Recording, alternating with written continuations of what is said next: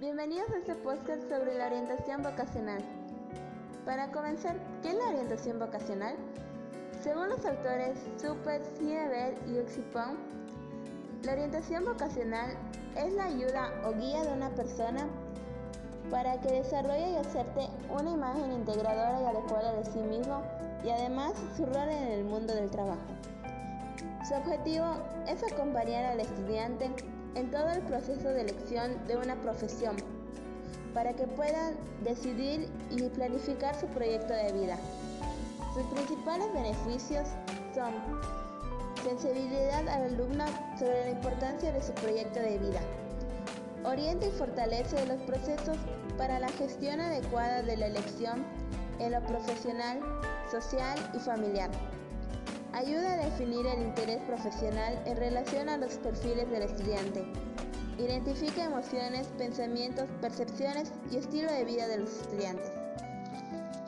Los factores que inciden en la orientación vocacional son nivel intelectual, el interés o los intereses del estudiante, el nivel de conocimientos adquiridos, las experiencias, los vínculos familiares, sobre todo porque la familia tiene un papel fundamental en este proceso.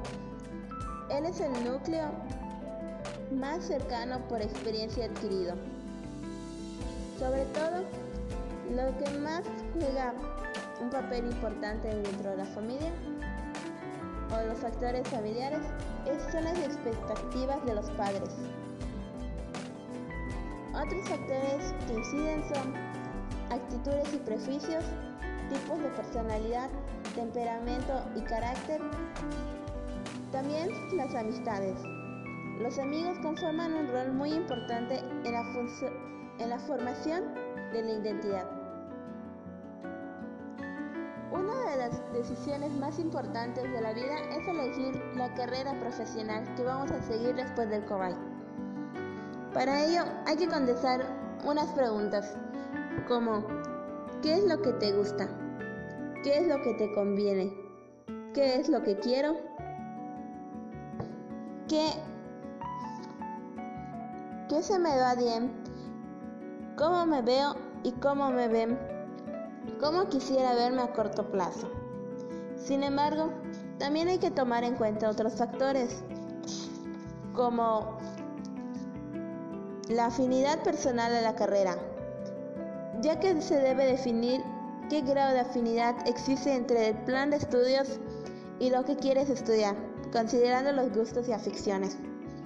Es decir, si no te gusta lo que vas a estudiar, no pondrás tu empeño en ello, o puede que el plan de estudios de dicha carrera no se adapte a lo que tú realmente quieres estudiar. También hay que tomar en cuenta la inversión del tiempo, hay que investigar las demandas de la carrera y compararlos con el tiempo que deseas invertir. Otro factor a tomar en cuenta es el costo, ya que no, no todas las carreras cuestan lo mismo, también varía del plan de estudio y la universidad a la que quieras asistir. Hay que tomar en cuenta el mercado laboral, ya que con frecuencia no todas las profesiones tienen el mismo mercado laboral. Hay unas que contratan seguidos, hay otras que casi no contratan.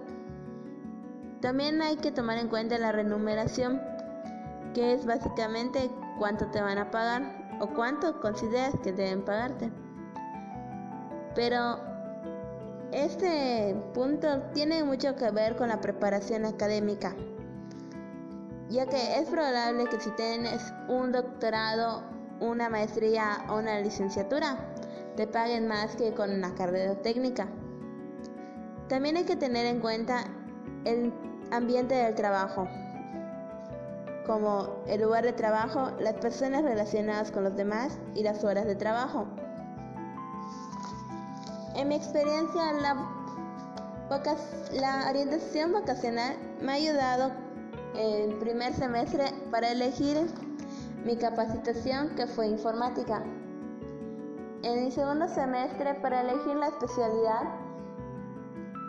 realizando test de vocacionales para ver cuál era más afín, la cual resultó, resultó ser humanidades sociales. Y durante este año nos, nos está ayudando a poder elegir correctamente nuestra carrera universitaria a seguir. En mi caso, estoy pensando, tomando varios factores en cuenta como su costo y mi situación familiar, la carrera técnica de administración. Eso es todo. Espero que les haya gustado.